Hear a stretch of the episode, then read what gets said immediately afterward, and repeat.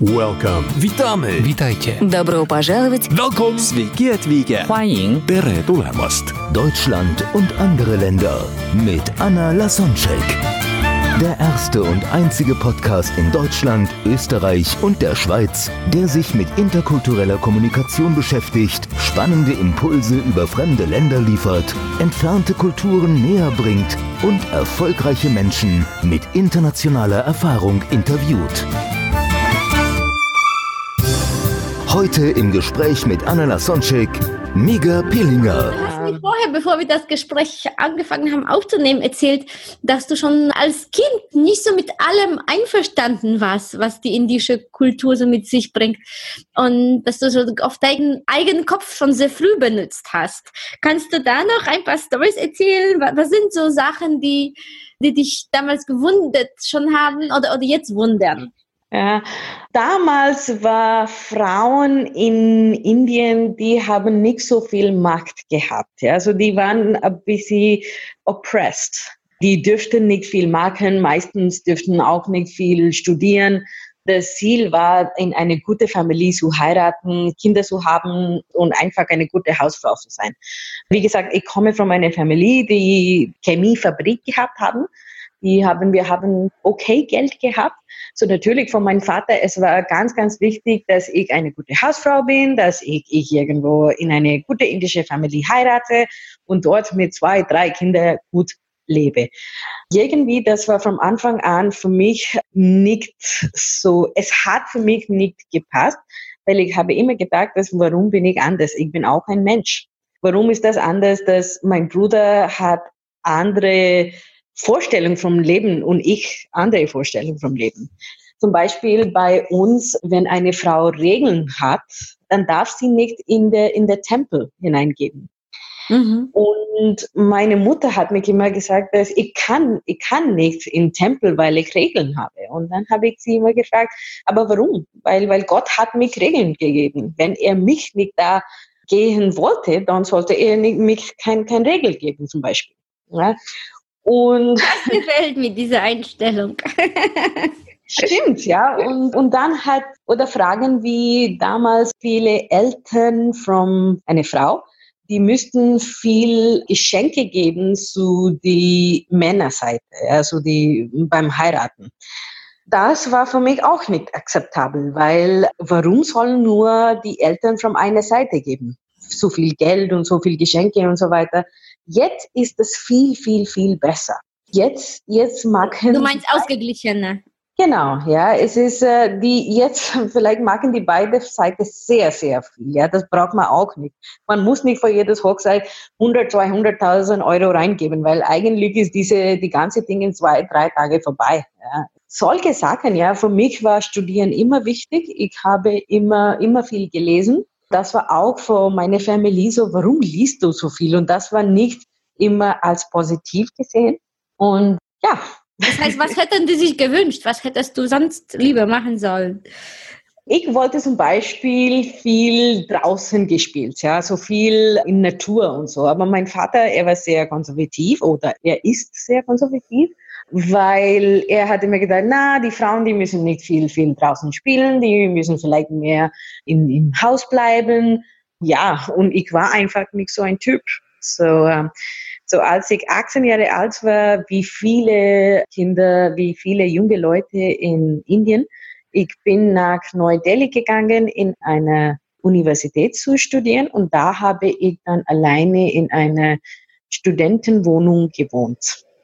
Und dadurch natürlich habe ich auch viele indische Leute getroffen, aber nicht nur von meinem Staat, aber auch vom Süd, vom Nord, vom, vom East, vom West. Und das war einfach eine Kulturmischung und ich habe verstanden, dass wie die anderen Leute leben. Mhm. Deswegen vielleicht war das auch für dich einfacher, als du dann nach Europa gekommen bist, weil du schon mit dieser offenen Einstellung und auch mit deiner persönlichen Vorliebe, Sachen in Frage zu stellen und es, es, es ist nichts offensichtlich, man kann es auch anders machen. Und deswegen vielleicht hat dir das geholfen, dich sehr schnell einzuleben und ein Teil hier der Gesellschaft zu werden. Ja, die persönliche Einstellung natürlich, ich, von meiner Meinung nach, das ist, nach, das ist die größte Herausforderung, dass du überkommen soll. Ja. Es ist, aber ich muss sagen, dass von England nach Österreich, das war nicht so einfach. Erzähl, ähm, wie, war, wie war das? Na, besonders, ich habe, ich habe dann durch meine Arbeit in London habe ich einen, einen österreichischen Mann kennengelernt. Und nach ein paar Monaten, dann haben wir gedacht, dass okay, dann, dann heiraten wir und leben wir gemeinsam in Österreich. Natürlich, wenn du from, from London vor ein Wochenende nach... Das ist eine sehr romantische Geschichte, weil ein paar Monate, das ist äh, auch unüblich. stimmt, ja. Wir haben eigentlich nach zehn und halb oder elf Monate haben wir geheiratet. Ja, das stimmt. Ja, ich glaube, wenn, wenn man weiß, dann weiß man. Es ist, das ähm, stimmt. Ja. Und ja, so ich habe ja ein gutes Job in London gehabt. Aber, aber weil, weil, wir da, weil wir jetzt da darüber sprechen, natürlich hört man viel, wie das ist mit diesen arrangierten Ehen in Indien. Wie sieht das heutzutage aus? Was ist so heutzutage? So das ist eine sehr gute Frage und ich bin sehr sehr froh, dass du das mich gefragt hast. Ja, so ein arrangierte Hochzeit, das ist nicht wie die Mama sagt, du musst ihm heiraten und aus. Ja, wir wir machen die Sachen, aber wir machen irgendwie in eine indische Stil. So wir haben verschiedene Websites, ja, die sind ähnlich wie Parship oder oder solche. Ja, Was kommt jetzt? ja. über, über Website, online. Ja, nicht, nicht Tinder, Parship, ja. Und da sind und da gibst du dein Profil rein, aber nicht nur dein Profil rein, aber Profil von auch deine Familie rein. Ja? Aha.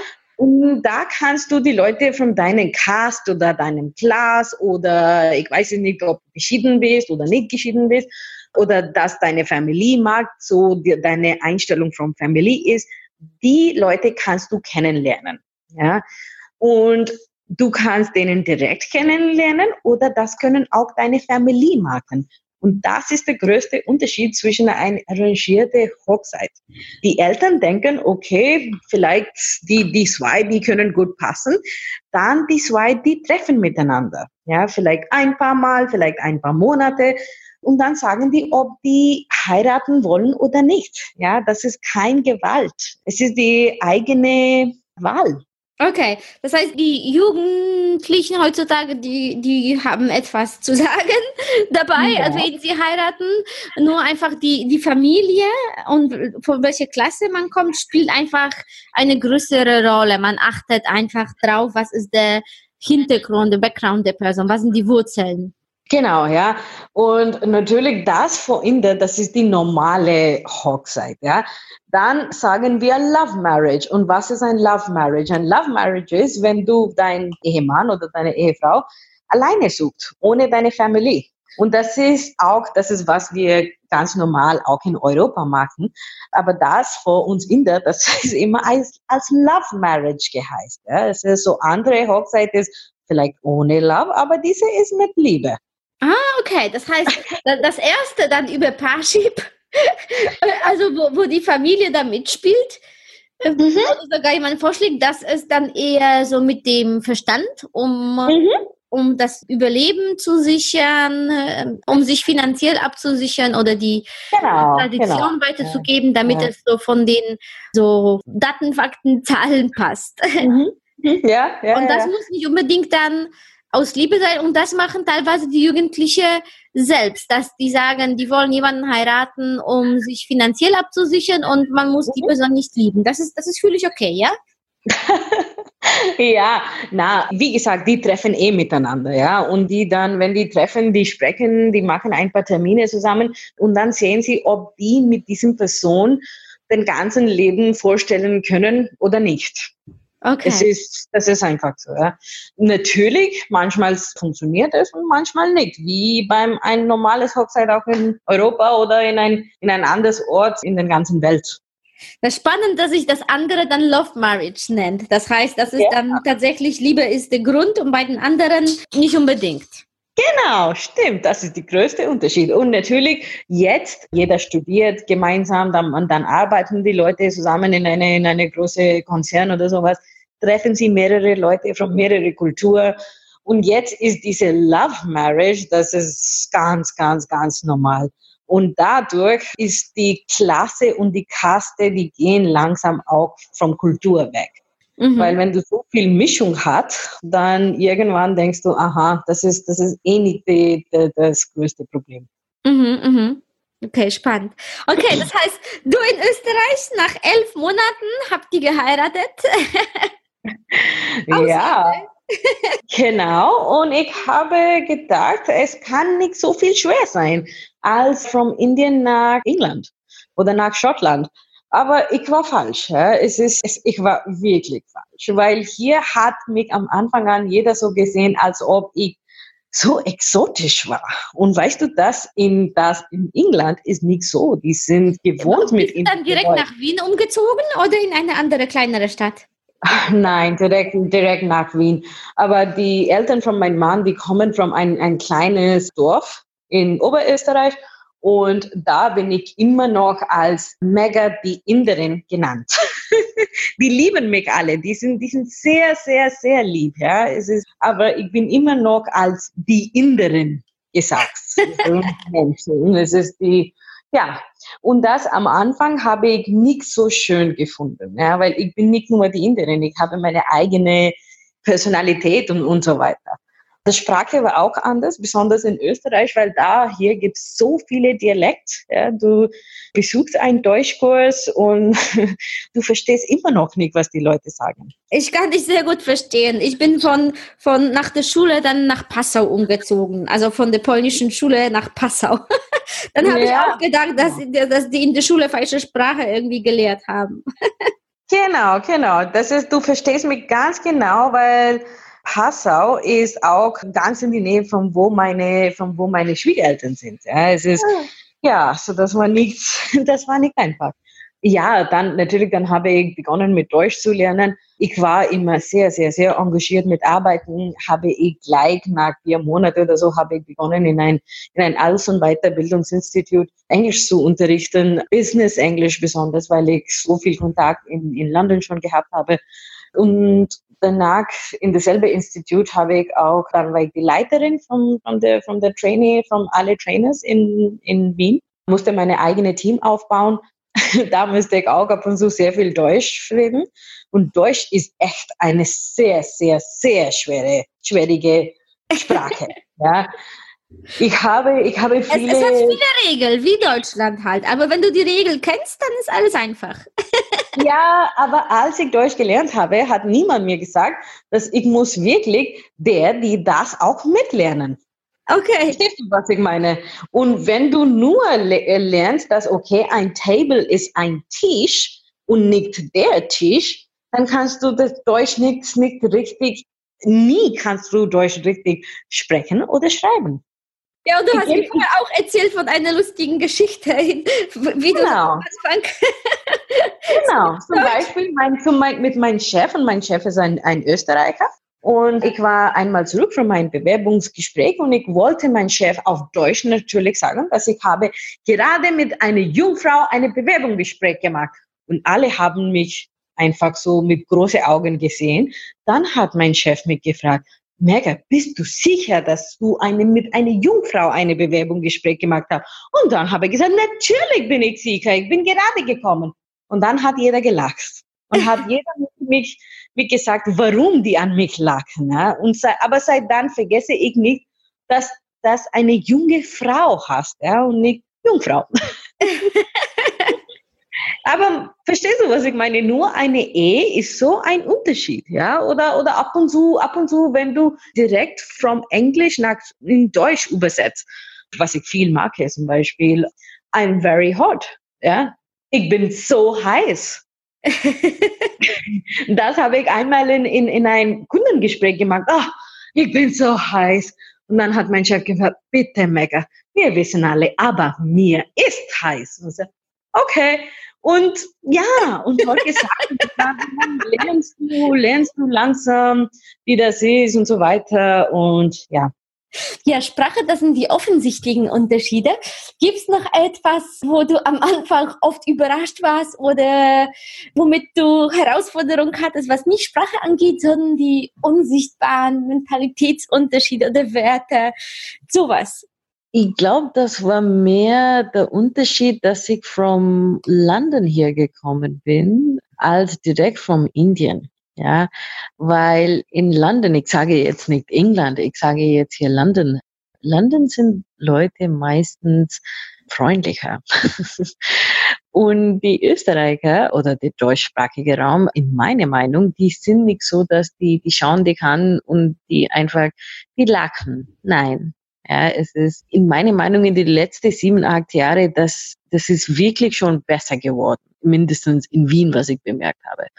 Und das war für mich ein bisschen schrecklich, weil warum haben die Leute, warum können die nicht ein bisschen lachen? Eigentlich haben wir, haben wir hier in Österreich so eine gute Qualität vom Leben, ja, so eine von der Beste der Welt. Und warum jammern die immer? Das habe ich wirklich nicht verstanden. Ja, ja, das, das kann ich so nachvollziehen. Als ich in Indien war, das war für mich sogar als interkulturelle Trainerin so erstaunlich, wie glücklich die Menschen sind, obwohl die nichts haben. Stimmt. Wie sehr die ja. Augen von den Menschen leuchten. Die haben dann vielleicht ihr ganzes Hab und Gut ist weniger, also die haben dann weniger T-Shirts, als ich zum Beispiel für zwei Wochen nehmen würde. Und das ist für äh. deren Leben. Und trotzdem, ja. das ist so strahlend von ihnen. Da habe hab ich mich gefragt, wie machen die das?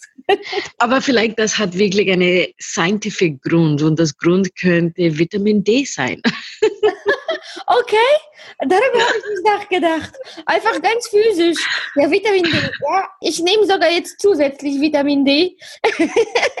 Neulich habe ich mein Blut checken lassen, dann ist rausgekommen, ich habe zu wenig Vitamin D. Nein, ich glaube, ich glaube, der, ich der größte Unterschied hier ist, dass in Indien hier ist sehr die europäische oder ich sage Mitteleuropa, ich sage Deutschland, Schweiz, Österreich. Da sind viele Leute viel zu viel praktisch. Es ist wie es ist, warum ist, ist es so und es soll so sein. Und da ist ein Beispiel von Kokosnuss und, und eine, eine Peach. Wie, wie heißt eine Peach? Eine Aprikose? Ja, ja, ja. So, das ist so, die Inder sind wie Pfirsich. Wie, genau, die Inder sind wie eine 40er. Ja. Von, von oben sind wir, sind wir sehr freundlich, sind wir wow. Und wir haben zum Beispiel, wenn du so jemand geht in Indien um 7 Uhr am Abend und das ist klar, dass du gehst dort für Essen, das muss nicht klar sein. Ja. Und das ist, das ist unsere Höflichkeit eigentlich. Aber wirklich in die Tiefe zu gehen und hinein zu wissen, dass was genau es ist, ja, da brauchst du wirklich Beziehungen. Und in Mitteleuropa, ich muss sagen, dass von, von draußen oder die, die Leute, die im deutschsprachigen Raum, die, die sind wie ein Kokosnuss. von draußen sind sie sehr hart oder die, die schauen so hart aus und ja, ich bin nicht so flexibel und es soll so sein. Aber wenn du einmal die irgendwie gekriegt hat, ja, dann sind sie sehr, sehr nett. Wie, wie am genau. Anfang gesagt. Genau, ähm, dieses, das Eis schmelzen oder das Eis brechen oder Genau. Sachen, ne? genau. Also von also, außen sind die Menschen einfach sehr individualistisch, aber mhm. wenn man dann für die Freunde sind wir dann sehr offen und tiefgründig. Und dann der erste Kontakt mit Indern ist vielleicht einfacher, mhm. aber um wirklich das Vertrauen zu gewinnen, dazu braucht man viel mehr. In Deutschland vertrauen sich Menschen alleine vom, vom System, sind wir hier ein bisschen sicherer. Genau. Hier muss man ein bisschen mehr aufpassen. Ne? Genau, genau, mhm. genau. Und das, ja, mein, mein Mann er ist ein Österreicher und er sagt auch immer, dass ich vertraue nicht alle, sobald ich denen treffe. Es ist, meistens müssen die Leute es verdienen. Mhm. Aber das, das ist in meiner Kultur. Und ich glaube, ich kann das auch nicht rausnehmen, weil das ist, es ist einfach da. Ja, das ist wie ein Eisberg. Die, die sind die Sachen, die du nicht siehst, aber die sind einfach da. Mhm. Ja, vorher, als wir über die Vitamine gesprochen haben, da ist mir aufgefallen, weil ich in dem Blut musste ich auch da die B12-Vitamin nehmen, weil ich dann ja kein Fleisch esse. Und das ist dann, glaube ich, auch ein Thema für dich, weil du auch Vegetarierin bist, wie die meisten Inder. Und da weiß ich, dass du da eine Story hast. Und willst du da noch etwas Hintergrund ja. von den Zuhörer geben? Warum ist das in Indien so? Und ja, und was ja, hast du erlebt, um, ähm, als du hier kamst? Ja, so ich muss wirklich die veganen Leute hier bedanken. Weil sieben, acht Jahre vorher, da waren nicht so viele vegetarische Sake in Österreich. Ja, zum Beispiel jetzt auch immer noch beim Plakuta. Das ist eine österreichische Spezialität Restaurant. Und da kannst du kein vegetarische Sachen kriegen. Aber jetzt, jetzt sind so viele Leute auch vegan und deswegen kriege ich Gott sei Dank auch etwas vegetarisch. In Indien, ich würde das nicht sagen, dass meisten Vegetarier sind. Aber die Leute, die, die Hindu sind, die, die Hindu bei uns im Kultur, die sollen kein Fleisch essen. So zum Beispiel die Jainism, die Buddhism, ja, das, die sind auch, die sind irgendwie vom Hinduismus gekommen. Und in diese, diese Religionen, die essen auch kein Fleisch und das ist, der Hintergrund ist wegen Tierliebe. Aber ich, also nicht, ich, aber nicht nur kein Rindfleisch, sondern allgemein kein Fleisch, oder? Allgemein kein. In, in mein, in, da habe ich auch sehr viele Restaurants, so Vegetarian in Indien, ganz groß. Also das ist dann, es ist viel üblicher. Die machen da auch Werbung damit. Also zumindest genau. im Süden, wo ich war. Ja, weil viele sind, viele sind einfach Vegetarier, ja. Aber jetzt in Indien ist es auch ein Trend, dass Leute wissen, dass Fleisch ist auch sehr, sehr wichtig. Ja, so die, die Eiweiß, die, die Fleischeiweiß, die sind auch sehr wichtig. Und viele essen meistens Huhn. Aber das muss auch man verstehen, dass bei uns kochen Fleisch oder vor 50 Jahren oder so, da haben meistens die islamische Leute immer Fleisch gekocht. Ja. Und die haben dann natürlich kein Schweinefleisch benutzt weil in Indien viele Hindus sind und für uns ist die Kühe heilig. Und warum ist die Kühe heilig? Weil ein Gott von uns oder der, der, der höchste Gott von uns, der Lord Shiva, er hat immer eine, eine Kühe dabei. Ja, es ist, das war eigentlich auch meine Frage immer an meine Mutter. Und ich habe immer gefragt, warum ist die Kühe heilig? Und dann hat hat sie natürlich immer gesagt, ah, das ist wegen der Gott und so weiter. Aber Viele andere haben auch gesagt, dass damals vor Indien war Agriculture, was ist Agriculture? Ja, Bauer? Bauer, Bauer genau, genau. So Bauer, die waren ganz, ganz wichtig, ja. Und deswegen die Kühe, die haben sehr viel geholfen vor Bauern und deswegen haben die Leute gesagt, na, wir essen die nicht. Aber keine Ahnung, was, was eigentlich, was, warum das ist. Aber für die Hindu-Leute ist das, ist der Rindfleisch heilig. Und für islamische Leute, da gibt's keine Schweinefleisch. Und deswegen in Indien kriegst du leider meistens entweder nur, nur Hühnerfleisch oder kriegst du Lamm ab und zu. Mhm. Ja, in Südindien, da gibt's ein bisschen mehr Christian Community, ein bisschen, ein bisschen katholische Community und natürlich da kannst du Rindfleisch kriegen. Aber hm, das Qualität vom Rindfleisch, das weiß ich nicht. Ja, das ist natürlich nicht so gut wie hier in, in Österreich und Deutschland. Mhm. Ach, danke, die liebe Melga. Ich, mit dem Blick auf die Uhr.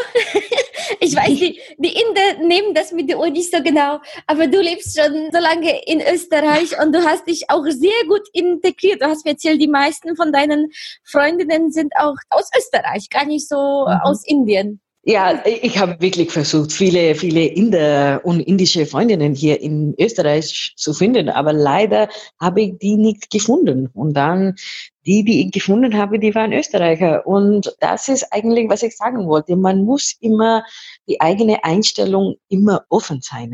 Wenn man selber geschlossen ist, dann dann kann diese Person in der glücklichste Stadt in der ganzen Welt leben, aber es wird nichts. Und deswegen, in meiner Meinung, keiner, die Leute von keiner Stadt, die sind, die sind unfreundlich oder freundlicher, ja, die sind, wir sind einfach Menschen. Hm, und meistens, die spiegeln uns. Wenn, wenn wir freundlich sind, dann empfangen genau. wir auch viel Freundlichkeit. Genau. Ja. Und ich mache das eigentlich wirklich so. Jeden Tag in der Früh, wenn ich in, in U-Bahn einsteige und ich sehe jemanden, der, der einfach nicht ein bisschen lachen kann, ein bisschen wie Guten Morgen lachen oder so, ist mir egal. Ich lächle ein bisschen zurück. Ja? Warum nicht? Mhm. Und meistens kriege ich was zurück. Und das für mich ist ein guter Start am Tag jeden Tag. Schön, schön. Ja. Ja, gibt's von dir noch, äh, also ich erlebe dich als eine sehr fröhliche Person, die das wirklich gemeistert hat und ich kenne auch viele Geschichten, äh, wo Menschen, die gerade aus so fernen Ländern kommen, dass die irgendwie so nicht ganz glücklich sind oder nicht ganz angekommen sind oder dann nur den Kontakt mit den Einheimischen, also mit, mh, also nicht mit Einheimischen, sondern dann in eigenen Kreisen bleiben. Und äh, du bist beruflich so erfolgreich, also so haben wir uns auch kennengelernt, dank den interkulturellen Trainings, Mhm. die du auch für die Kunden vermittelst, neben den Sprachkursen. Was gibt's so an Tipps von dir für Menschen, die gerade vielleicht irgendwie einen Kulturschock erleben und eigene Heimat vermissen und sich nicht so wohl fühlen. Wie hast du das gemeistert und was ist so eine deiner so letzten Botschaften, weil mit dem Blick auf die Uhr die Zeit schon zu Ende geht? Für mich ist das, ich würde alle sagen, dass das ist ganz normal, dass wenn jemand in ein fremdes Land ist, dann man sucht die eigene Tribe, ja, es ist die eigene Leute. Aber wenn man wenn man wirklich mit offenen Augen sieht, dann sieht man, dass jeder hat quasi dasselbe, dieselbe Werte. Ja, es ist, für mich sind zum Beispiel der Religion ist auch nicht was anderes. Ja, es, ist, es, es soll, es könnte islamisch sein, es könnte, es könnte Hindu sein, aber jeder Gott sagt, hey, liebe alle. Und das, wenn man so einfach was lebt, dann es kann auch nicht so schwer sein in ein anderes Land. Natürlich die Kultursachen ein bisschen zu verstehen und, und ein, ein Training oder oder ein paar Bücher zu lesen, das hilft, das hilft sicher. Es hat mich auch sehr geholfen. Aber man soll auch ein bisschen aufpassen, ein bisschen so viel Google recherchieren und wenn jeder sagt, na, jeder ist sehr unfreundlich in Österreich, das heißt wirklich nicht, dass alle wirklich unfreundlich sind. Ja, es ist ja das ist Vor allem, wenn wir mit dieser Einstellung dann, also wenn wir mit dieser Einstellung an die Sache herangehen, dann Mhm. finden wir das, wonach wir suchen. Also Genau. sagt, in England schmeckt, also die Engländer können nicht kochen und wir uns darauf einstellen, dann, wenn wir in ein Restaurant gehen und gerade irgendwie das Essen nicht so gut geschmeckt hat, was überall auf der Welt passieren kann, auch in Italien, Ja, dann stimmt. merken wir uns das und dann sagen wir, ja, stimmt, die Engländer können nicht kochen, weil wir, unser Ja. Gehirn will das bestätigen, was wir vorher, worauf wir uns eingestellt haben. Deswegen ist es auch wichtig, das zu wissen.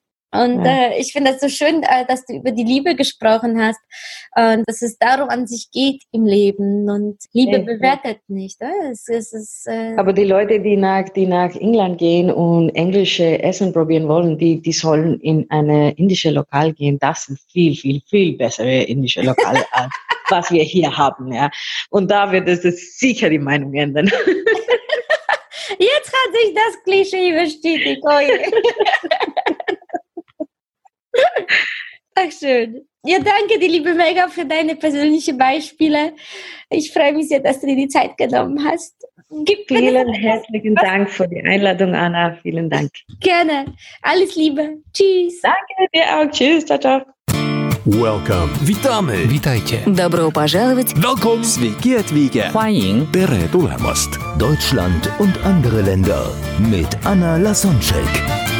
Der erste und einzige Podcast in Deutschland, Österreich und der Schweiz, der sich mit interkultureller Kommunikation beschäftigt, spannende Impulse über fremde Länder liefert, entfernte Kulturen näher bringt und erfolgreiche Menschen mit internationaler Erfahrung interviewt.